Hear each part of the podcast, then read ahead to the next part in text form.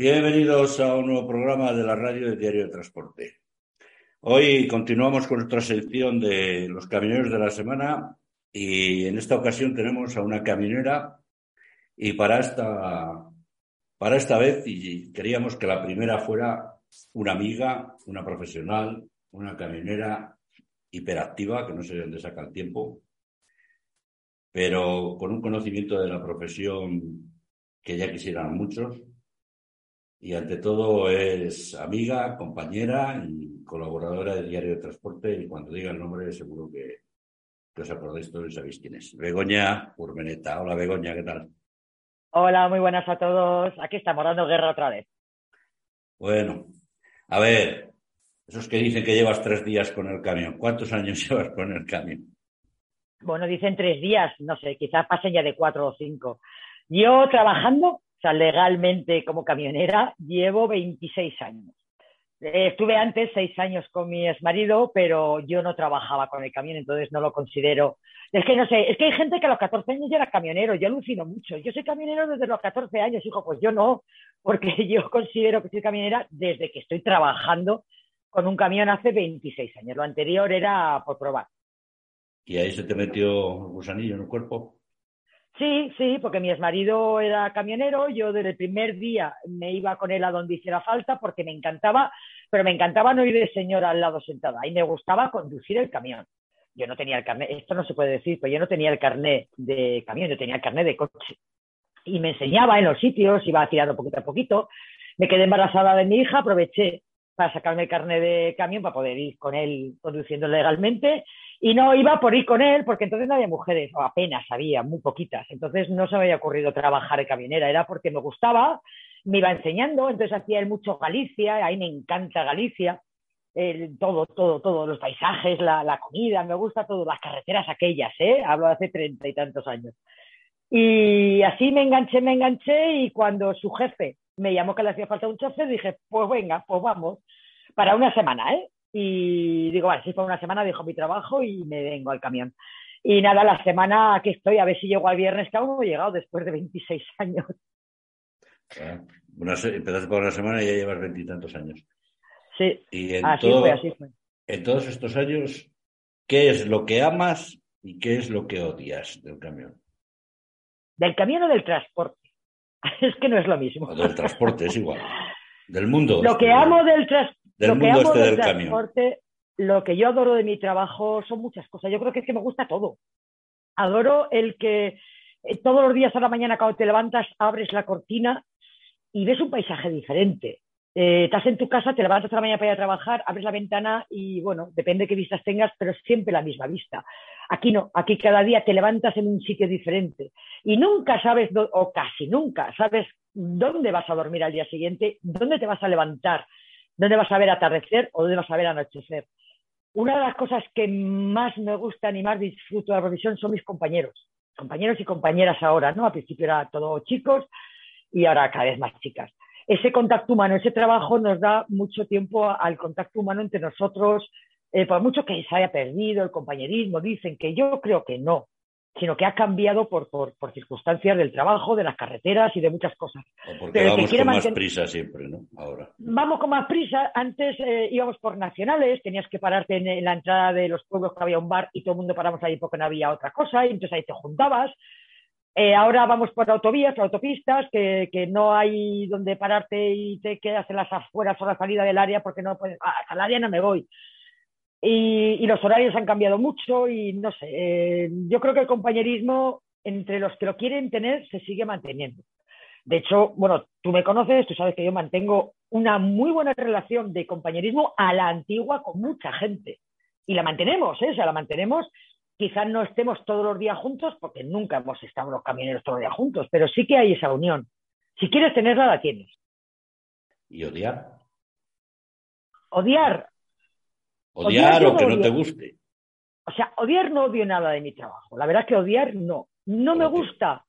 No me gusta eh, parte de los cambios que ha habido en todo ese tiempo que llevo en el camión. ¿eh? O sea, ha habido muchos cambios muy a mejor, unas grandísimas mejoras eh, que tenemos que reconocer en seguridad, en, horarios, en, condiciones laborales. Ya no, ya no arrancas el camión en Huelva y lo paras en, Berlín sin parar ni, ni, para ir al baño, ¿no? Eh, ese control que muchas veces nos quejamos de él nos ha ayudado a tener un horario y una vida un poquito más digna, ¿no? Antiguamente parece ser que no lo recordamos, pero tirábamos hasta que no podías más. Eso podía significar 12 horas conduciendo, 24 o 48, cada uno lo que aguantaba. Eh, así nos matábamos en la carretera, que tampoco nos acordábamos de que caíamos como moscas, pero como moscas en la carretera. Eh, hemos ganado muchísimo en seguridad, en condiciones laborales, me refiero no como asalariadas, a como camioneros, ¿no? condiciones de trabajo. Quizá lo que comentábamos antes, habíamos perdido esas oportunidades de estar todos juntos, de, ese compañerismo de alguna manera. El que, el que no puedas pararte en la carretera cuando hay un camión averiado o ha pinchado porque se llega la Guardia y te echa porque molestas, impide esa colaboración que teníamos antes entre nosotros.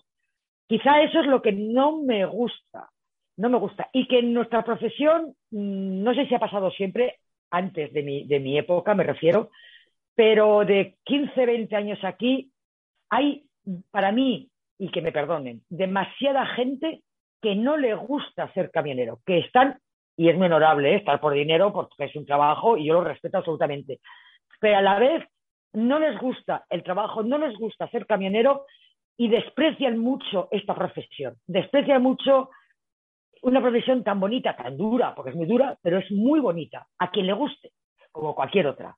Y esa gente para mí me molesta. Me, no odio esta profesión por ellos, pero sí que es un hándicap muy grande a tener en cuenta. O sea, que te molesta estos que están todo el día quejándose por las redes sociales, ¿no? Sí, sí, porque... Y que desaniman al resto, porque desaniman a la gente joven y... Claro, es que te metes en las redes sociales y solamente oyes a gente amargada es que no oyes otra cosa. Y gente que, que, cuando alguien nuevo que empieza, oye, mira, que soy nuevo, que quiero que me digáis enseguida, venga el tema, no venga, saltan los de siempre. Y no entre, vete de no sé cuántos, más vale que te mueras de hambre, más vale que te vayas al paro, más vale, más vale. A ver, tú estás encima de un camión, bájate, pero no impidas y no quites la ilusión a la gente. Poca gente joven que quiere entrar, encima los desilusionamos. Esa gente me molesta, esa gente me, eh, lo siento mucho y lo tengo que decir así, me molesta muchísimo. Es de lo que ahora más negativo veo en mi profesión. Dejar a la gente joven que lo intente. Pero ¿por qué tengo que decirle yo a un chiquillo que quiere entrar, no se te ocurra, porque esto es una mierda, porque te van a tratar como un esclavo? Pero no, señor. Al contrario, tenéis que animarle y decirle, sí, señor, prueba, te gusta, inténtalo. Haz esto, a lo otro, esto no lo hagas, eh, ten cuidado con esto, te van a engañar el otro, pero hay que apoyarlos y ayudarlos no machacarlos antes de entrar. Y es muy triste que se usen las redes sociales para eso, ¿no? Que la gente suelte sus, sus, amarguras y sus frustraciones, que, no sé, eh, ya no hablo solo de, de transportistas autónomos, lo más triste es que lo haga un conductor asalariado, cuando no creo que a nadie le hayan puesto ninguna pistola para que esté en una empresa obligatoriamente. Si no está a gusto, pues anda, que no hay sitios para trabajar. Sí, sí, yo no, ahí, ah, por lo menos yo no noto diferencia entre autónomos asalariados o no. O sea, hablo del camionero, el que va conduciendo un camión. Para mí el camionero es el que va conduciendo un camión. Me da igual que sea autónomo o que tenga un camión solo, o que tenga cinco pero él lleve uno, o que sea asalariado. O sea, todo aquel que conduce un camión para mí es un compañero, para mí es un camionero, para mí. Y, y es una, para mí es una pena que es lo único que se oye.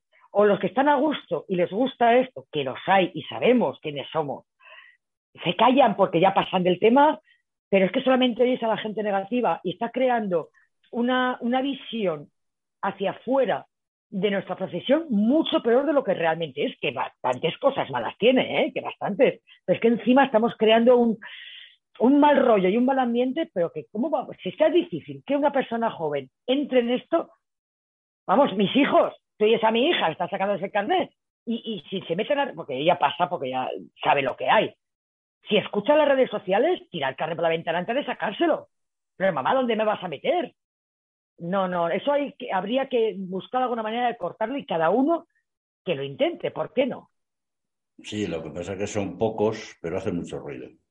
Mucho, mucho, mucho ruido, mucho ruido. Desgraciadamente hacen mucho ruido.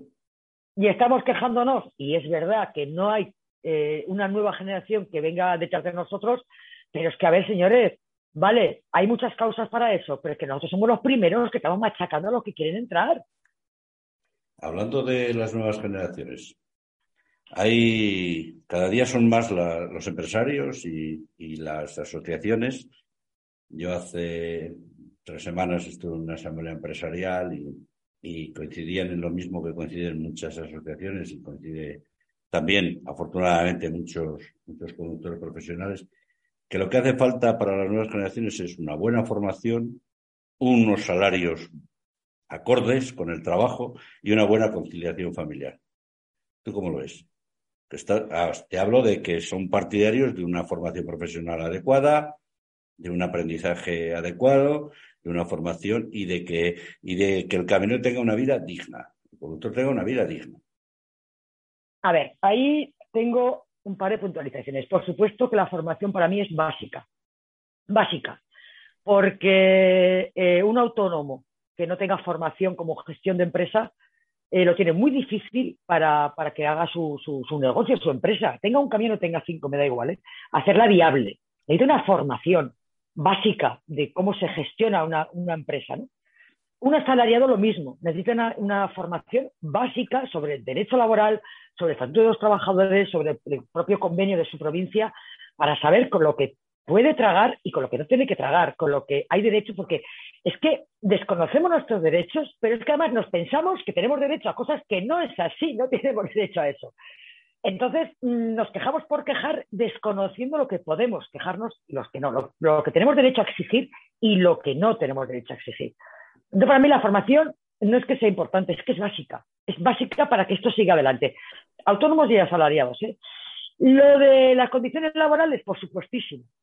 Lo que pasa es que yo en el tema de la conciliación familiar mm, mm, se me explota un poquito hablaban en el sentido de que, por ejemplo, no tiene sentido, por ejemplo, que una persona con un camión en Algeciras se suba a Suecia y se tenga 45 días fuera de casa. No, que había que solucionarlo de alguna manera que, los, que la gente estuviera más en casa. Organizar el trabajo de manera que la gente estuviera más en casa, con colaboración empresarial, recurriendo a otra, y se puede, maneras. Se puede hacer. Se puede hacer. Si las empresas quisieran, se puede hacer. Pasa que hay que sentarse y pensar, y eso pasa que cuesta mucho. No, lo que a mí me, me pasa con la conciliación familiar es que es uno de los temas que más se oye en las redes sociales el tema de las dos y tres semanas fuera de casa, la conciliación familiar, es que no puede ser, ser camionero implica estar tres semanas de casa, fuera de casa, perdón. Eh, no, no, no, vamos a ver, es un tema muy serio para mí, que, además que es que se puede evitar que una persona esté tres semanas fuera de casa, salvo con, no sé, alguna extensión muy, muy, muy, muy rara. Pero vamos a ver, en el transporte en España, ¿qué porcentaje de choferes, de conductores, no de, no ¿eh? de conductores de camiones. De camioneros, ¿qué porcentaje están tres semanas fuera de casa? Muy poco. A ver, si en el, en el transporte local, local o comarcal, que van todos los días a casa, hay una enorme cantidad de camiones, un porcentaje muy alto. Otro porcentaje muy alto son los que hacen nacional, de lunes a viernes, mm, puede estar en casa un día, dos o tres, o toda semana fuera, pero máximo una semana. ¿Qué porcentaje hay de gente que hace internacional? ¿Un 30%, un 33%, un 35%? Es que no lo sé, pero anda más o menos por ahí. Un 30, 33, 35% del transporte total de España. Pero es que yo he estado 18 años haciendo internacional, 18 años, y yo no he estado jamás más de una semana fuera de mi casa. Para no mentir, yo hice cuatro viajes, dos a Berlín y dos a Escocia, voluntariamente que los pedí, porque no había estado nunca en Berlín y no había estado nunca en Escocia, sabiendo que iba a estar ocho días fuera de casa. Todos mis viajes durante 18 años, que fue mi condición, yo fines de semana son para mí en mi casa. Salgo domingo a la tarde, llego viernes. Sí, a mí se me ha mantenido siempre durante 18 años. Entonces, todo el mundo que hace internacional tampoco está tres semanas fuera de casa. De ese 30% hay un porcentaje que sí que hay que apoyar, que sí que hay que mm, ver cómo solucionarlo, pero no es un problema general de todo el transporte. Es que hoy en las redes sociales y todo el mundo estamos tres semanas fuera de casa. A ver, el que quiere estar tres semanas es porque quiere. Yo, cuando empecé con el camión, yo tenía hijos pequeños y yo no quería estar fuera de mi casa. Me busqué un trabajo comarcal, Valencia-Castellón, Valencia-Alicante, y ganaba lo que se ganaba entonces haciendo ese transporte. Mis hijos crecieron, me ofrecí internacional. Ahora con mi nieto digo, ah, es que toda la semana fuera no me apetece, vuelvo a nacional para estar dos, tres noches, semanas que todas, semanas que dos, que una, en mi casa y todos los fines de semana. Yo en 26 años he estado todos los fines de semana en mi casa. Entonces, el tema de la conciliación familiar, vamos a ver, vamos a ser sinceros, ¿quién lo hace? ¿Quién se va tres semanas para? ¿Quién quiere hacerlo? Pues porque, a ver, es muy loable. Le interesa cobrar más, o no le apetece estar en casa, o no tiene familia, o hay miles de razones, todas muy legítimas, pero no es la razón principal del transporte. En el transporte tenemos la suerte de elegir lo que nos da la gana, lo que queramos. Yo prefiero a mi familia antes que el trabajo, por todo lo que yo quiera del transporte y adore mi profesión. Siempre me voy a trabajar donde a mí se me respete una mínima condición, que es fines de semana son para mí, para mi familia y para mis hijos, o para lo que a mí me dé la gana. Y yo siempre lo he tenido. Eso es lo que a mí me explota la cabeza con la conciliación familiar. Ahí la tiene quien lo que no se puede hacer es ir todos los días a casa y ganar como uno que está tres semanas fuera. A ver, no sé, es que es un tema muy a hablarlo, ¿eh? lo de la conciliación familiar. No lo tengo yo muy claro. Y el tema de la formación, por ejemplo, hay mucha gente, bueno, muchos de los que creemos que el CAP no se da de la manera adecuada. Tú sabes, por ejemplo, que en Francia el CAP es teórico y práctico. Un día me contaban cómo se hacía en Holanda y, era una maravilla, porque aparte de, aparte de formación teórica y práctica, le enseñaban a la gente sus derechos laborales, le enseñaban cómo manejarse, le enseñaban idiomas, incluso me contaron que, que, había muchos centros de formación que tenían, me contaban de uno que tenía un edificio preparado, por ejemplo, para formar a los, a los, a la gente, a los conductores y gente que trabajaba en, en mudanzas. Entonces, les tenían, eran un edificio, dos pisos, una escalera de caracol, tenían un piano abajo y les hacían subir el piano arriba y volverlo a bajar y tal. ¿Y tú crees que eso habría que cambiarlo, hacer ese tipo de, de formación con el CAP o seguir como estamos, solo teórica, teórica, teórica y punto? Mira, hace dos años creo, no sé, hace un tiempo, hice un vídeo en YouTube sobre este tema. Un vídeo que luego me enteré de casualidad que en una autoescuela de Asturias eh, la profesora de, CAP lo ponía en, en las clases de CAP. Mi idea es eh, lo que yo pienso, eh, bajo mi experiencia, que el CAP está muy mal hecho.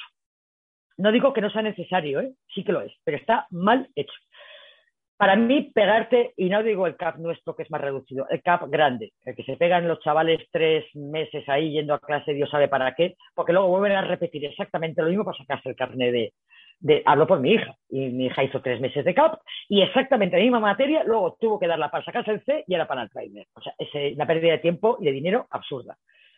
Pero por tal y como está concebido, yo pienso que el CAP tenía que estar centrado en eso que dices tú, en, específicamente nuestro trabajo. Eh, todas las normativas, de, por supuesto, de tacógrafo, que nadie al final mm, le, es suficiente, pero normativas laborales, normativas de, cómo se monta una empresa, cómo gestionarla, qué tiene que tener en cuenta un autónomo, qué es lo que tiene que andar jugando, eh, cuáles son cómo calcula sus costos de, los viajes, un asalariado, pues todas normativas de todos los trabajadores, sus convenios. Una parte teórica que para mí, para mí, bien dada, en una semana ya la tienes. Para mí, pienso que se puede dar. Yo creo que el CAP tenía que ser bajo un contrato de aprendizaje, un contrato de estudiante en una empresa real. Mi hijo acabó la carrera y antes de acabar los últimos seis meses estuvo de prácticas en una empresa. Como estudiante, él no era trabajador, él era estudiante. ¿eh? Él, no sé, la seguridad social lo pagaba, pues no sé si lo paga la, la, universidad o si lo paga el gobierno, no lo sé ni me importa. Alguien la paga, porque estaba dado de alta, porque estaba en teoría trabajando, ¿vale?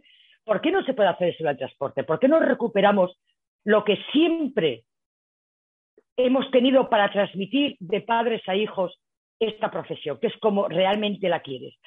Porque has visto a tu padre encima de un camión, porque tú te has subido con tu padre o con tu tío o con tu marido o con tu hermano encima de un camión y has dicho, esto es lo que quiero yo. Sin embargo, ahora no tenemos la oportunidad. Legalmente, yo no puedo llevar a mi hija conmigo en el camión. Eh, de pequeñita, sí, porque pillé esa época y de pequeños los llevaba, pero ahora ya no puedo. ¿Por qué no lo recuperamos con el CAP? Se da unas clases mínimas, pero vamos, que sean reales. Y luego, con un contrato de tres meses de formación. Contrato de formación. Tú te has dado de alta en una empresa de transporte local, tus ocho horas, igual que mi hijo estaba en la empresa que estaba de, de cosas de energía de estas renovables y tal, sus ocho horas no cobra, no cobra porque está, eh, está estudiando, estaba pagando la universidad en vez de cobrar, ¿vale? Bueno, sí que le daba una especie como de, de, ayuda, un detalle y tal, ¿no? Bueno, que no estaba nada mal, pero bueno. Pero tú no eres todavía camionero, tú estás aprendiendo. Y cuando tú acabas esos tres meses de CAP con esas prácticas, te hago tres meses con un profesional, entonces es cuando puedes empezar a ser camionero. Porque vas a tener la teoría del carnet de conducir, la teoría de ese CAP concretamente para, es, para lo que es, y después unas clases prácticas, que tres meses es poco, depende, es poco siempre. Hay gente que en 40 años no aprende y hay gente que en un mes, oye, pues le falta mucho para aprender, pero ya se maneja muy bien. Manejar no me refiero a conducir, conducir conducimos todos, mejor o peor. Un crío con cinco años ibas a un camión, mi hija con 10 años llevaba el camión, conducir, o conducir no llegaba a los pedales, pero conducía, se ponía los tacos. No, lo que es nuestra profesión, nuestro trabajo, que aprenda pero realmente a, echar unas cintas, a qué tipo de mercancía, cómo la tengo que sujetar, no sé, miles, miles de cosas que solamente se va a aprender con la práctica. Es muy lamentable que hoy los críos se saquen el carnet y mañana coges un camión y aprendes solo. Aprenden, sí, pero luego ves por ahí lo que ves. Y yo creo que el CAP tendría que ser es un contrato en formación. Bueno, uno de los mayores, desde mi punto de vista, uno de los mayores errores en educación que se ha cometido en este país es desprestigiar la formación profesional hasta el punto de que ahora se está pagando no solo en el transporte, sino en muchos sectores. Estamos en un momento laboral que hoy gana más un buen técnico con, con, buen, con buena formación y, y hábil que muchos licenciados. O sea que y eso, eso se paga. Porque antes, eh, tú lo recordarás, que más o menos, bueno, andamos por ahí cercanos en la edad, pues yo soy mayor que tú, que, que, a la formación profesional, que iba a la formación profesional, se les trataba un poco menos que como a, ignorantes o, o, borregos. Y a los tontos, los que no daban para carrera. Que no daban para una carrera, la formación profesional. Y hoy muchos, muchos que están licenciados universitarios harían lo que fuera por tener una buena formación profesional. Porque al final los títulos son títulos, una cosa que se cuelga a la pared, pero a la empresa lo que cuenta es que sepas hacer el trabajo. El título se la pela. Y no es el, y no es el primer universitario que después de la carrera se ha hecho una formación profesional de otra cosa o, semejante a su ramo, porque si no, no puede trabajar. Y ahí tienes, por ejemplo, a mi hermana. Mi hermana tiene su carrera. Por eso. Tiene su carrera. Y cuando acabó, se puso a hacer una formación profesional, pues no lo podía trabajar. Cambiamos de tema. Machismo en el transporte, ¿tú lo has vivido? No. No, no, rotundo y sin pensármelo. No.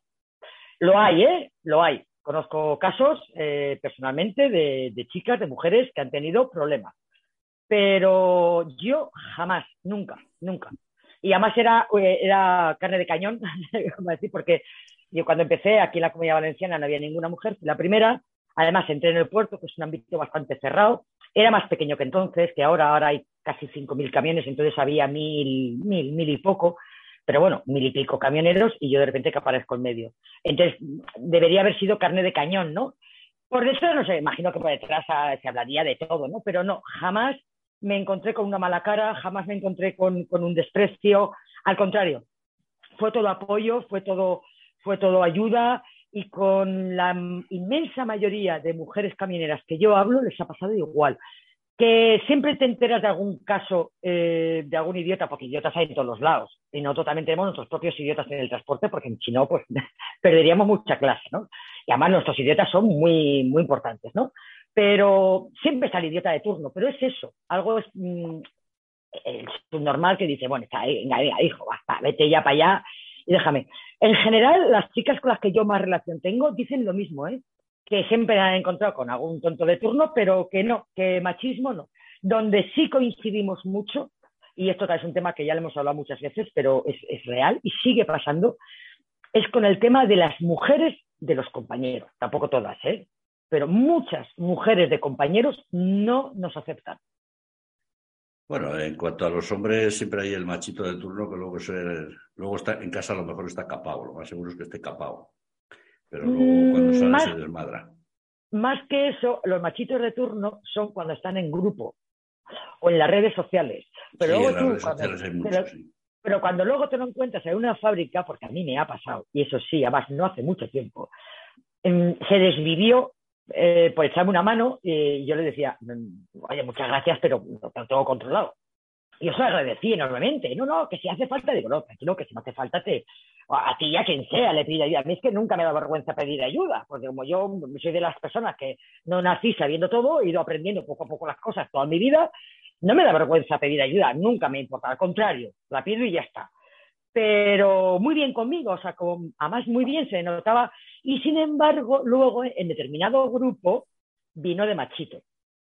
Y yo lo estaba escuchando, pero pasé un poquito del tema, digo, pues ya me has demostrado todo lo, lo inteligente que eres y ya, esa gente pasando y ya está. Bueno, tú que eres un poco la, la lideresa, o por lo menos la más, la más conocida de este grupo de las Tracker Woman, que, que aquí las hemos tenido en la radio diario de transporte, a mí hay una cosa que me maravilla y es el, el, buen rollo y el buen ambiente que tenéis, que tenéis entre vosotras. ¿Cómo lo habéis conseguido? A ver, lo de lideresa es que me lo sacó, es, es muy divertido, nos encanta, ¿eh? Me lo sacó un pseudo camionero no, eh, porque no sé, no sé, que no le cae, no, que no le caigo bien y me parece estupendo, a mí, eh, a mí tampoco me cae bien y ya está. A lo, que pasa, a lo mejor lo que pasa es que está enamorado de ti, no se atreve a decirlo. Ah, no sé, no sé, tampoco, no, es que no me preocupa, es que no, o sea, es, da, da, igual. Bueno, el caso que me llamó lideresa y entre nosotras eso ha creado un vínculo súper divertido porque depende cada día, la primera que salta o la que dice alguna burrada la nombramos lideresa, o sea, es, es, se ha quedado ya en el grupo como como esto. No, lo que pasa es que yo soy la lianta de todas, siempre soy la que se me ocurren ideas. Oye, ¿por qué no hacemos? Oye, ¿por qué no vamos? Oye, ¿por qué no hacemos? Oye, ¿por qué no quedamos? Oye, hace 15 días que no hemos quedado. Eh, yo soy la que las voy animando, pero lideresa. Aquí no hay líder en el grupo en absoluto, cada una dice, manda, ordena y da su opinión. Pues mira, no sé por qué, pero es lo que te comentaba antes. Sí que hay compañerismo. Y nosotras Hemos creado un grupo abierto, es un grupo, no es un grupo cerrado, pasa que no es un grupo de Facebook, porque justamente somos un grupo de amigas, no conocidas del Facebook, que nos hemos visto en fábrica, nos hemos visto en la carretera, nos hemos congeniado, eh, nos hemos, cada una de su padre y de su madre, ¿eh? y entre nosotros también hay piques y hay de todo, pero como cualquier relación humana, o sea, cualquier pandilla de amigos del pueblo. Entonces, eh, hay una que de repente está dos meses que no aparece y hasta que le pasará, pues ya volverá cuando quiera, eh, a nivel de grupo, que luego personalmente hablas con ella, lo que sea, ¿no? Pues por trabajo, porque tiene problemas familiares, por lo que sea.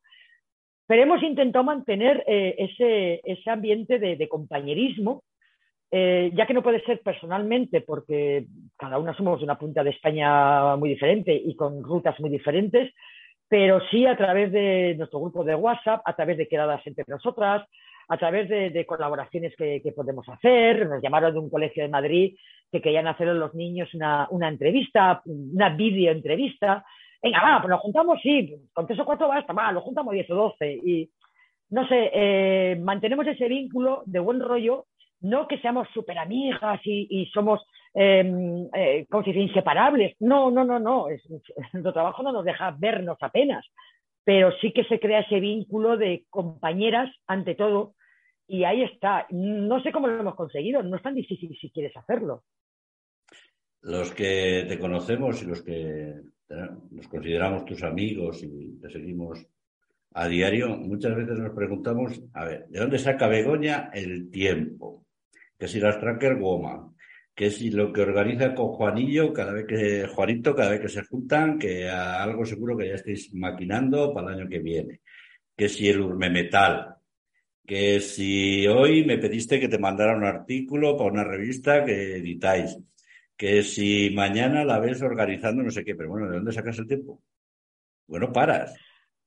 A ver, eh, la frase no es que no tengo tiempo equivale a no me apetece nada, no quiero hacerlo. No es, eso es una perfecta excusa.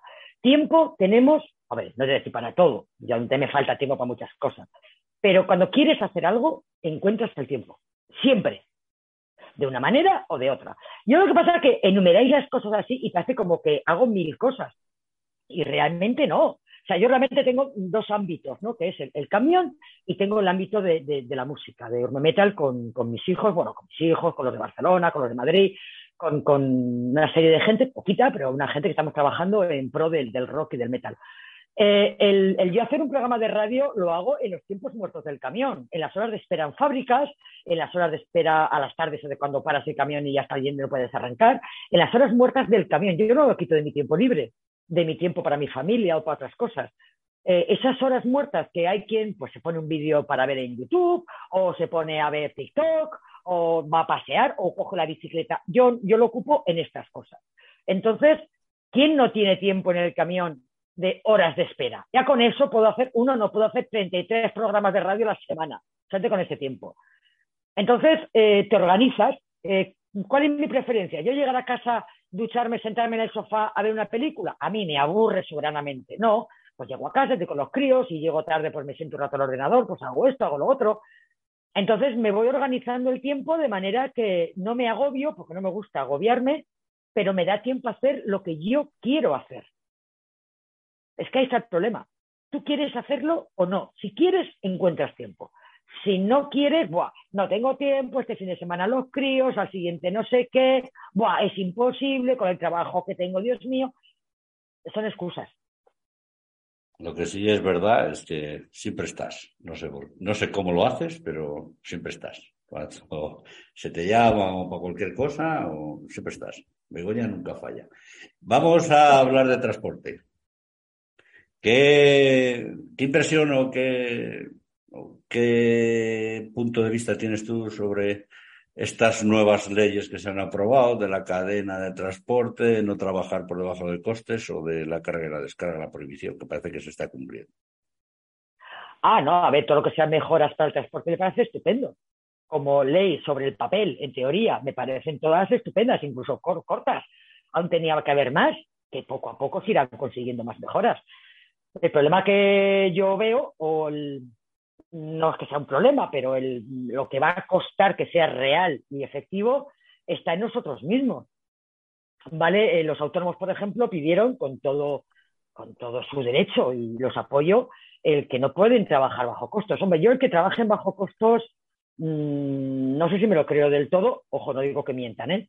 eh pues trabajar a costos a temporada corta. Si tú no puedes trabajar durante años eh, poniendo dinero en tu bolsillo, es inviable. Mira, mi jefe, cuando estuve yo hacia internacional, llevaba un camión, llevaba otro, y en la crisis de, del 2008, fue, la que estaba yo en Campillo ya, creo que sí, la última grande, eh, él me lo dijo, mientras tu camión, porque yo decía, voy a ir a la calle, o a que todos los choferes de autónomos había entonces en Campillo, todos, antes me quedé yo, y yo le decía a mi jefe, eh, que si ves que no va, mm, tú me despides, no hay ningún problema, tenemos confianza. Y me dijo, y me dijo estas palabras, mientras de tu camión yo no ponga en mi bolsillo, tú a trabajar. Quizás no gane, quizás no saque beneficio.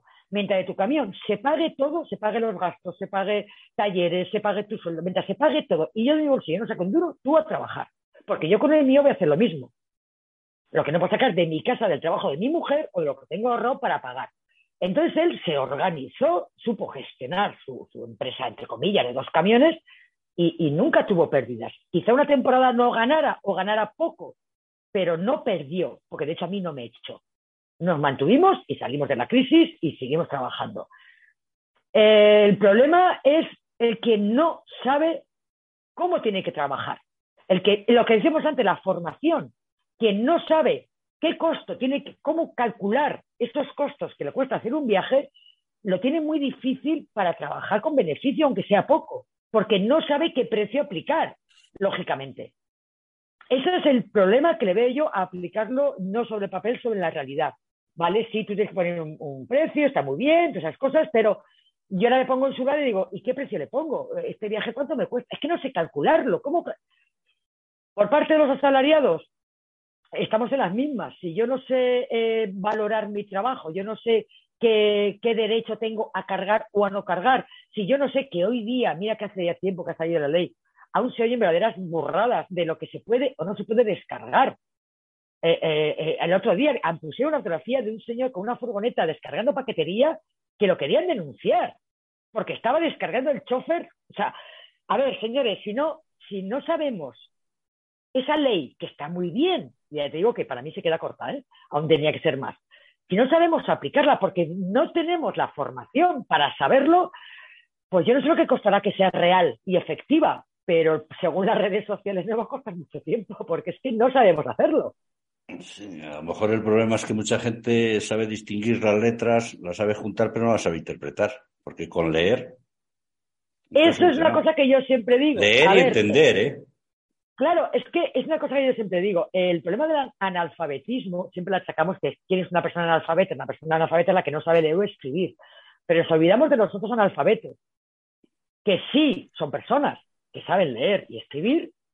Hoy día, gracias a Dios, en la población española, el porcentaje de personas que saben leer y escribir es la inmensa mayoría. Hay muy poca analfabetismo eh, real en, en España, pero personas que sepan leer y escribir y que esa información que sus ojos y su boca, cuando hablan, leen y escriben, llegue a su cerebro, está cortada, no llega, no saben interpretar lo que leen o lo que escriben, no lo procesan.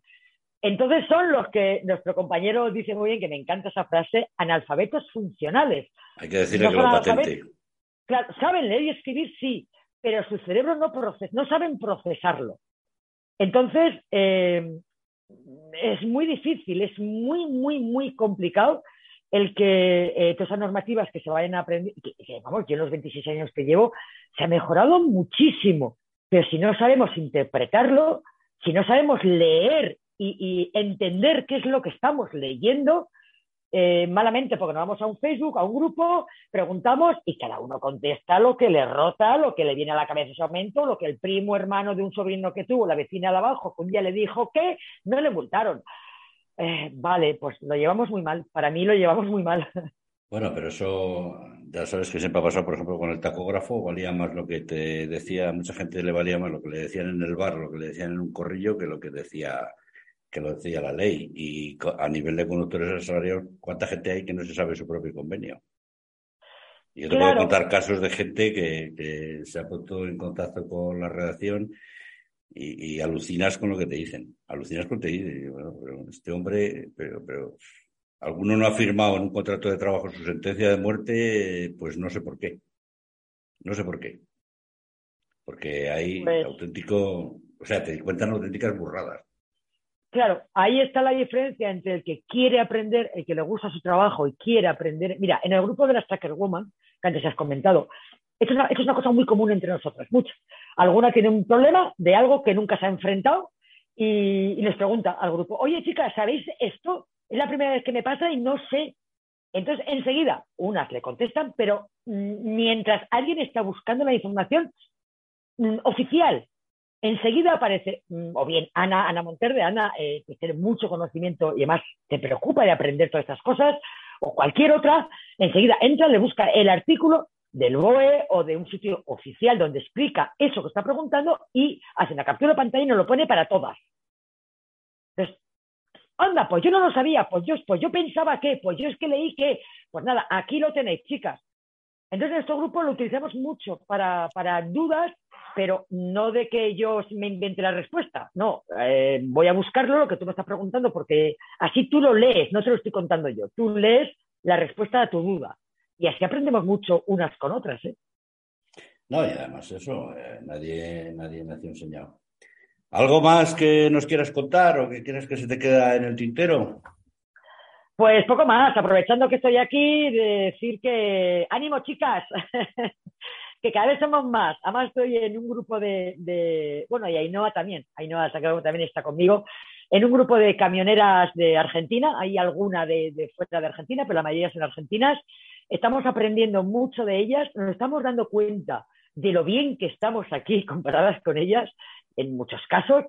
Eh, es, un, es un intercambio cultural brutal dentro de que todas somos camioneras eh, es muy diferente la manera de ver el camión y la vida y, todo con, ellas y aprendes, y aprendes mucho. Entonces, aprovechar este hueco que me dejas para animar a todas las mujeres que un día dijeron, ay, me hubiera gustado ser camionera, a decirle, nunca es tarde. Yo empecé con 33 años, yo era una cría. Yo ya, si hubiera sacado la jubilación a los 60, que no hay manera de que la saquen, yo ya estaría jubilada. Pero sí, sí, sí, nunca, Claro, nunca es tarde para que hagamos lo que realmente queremos hacer.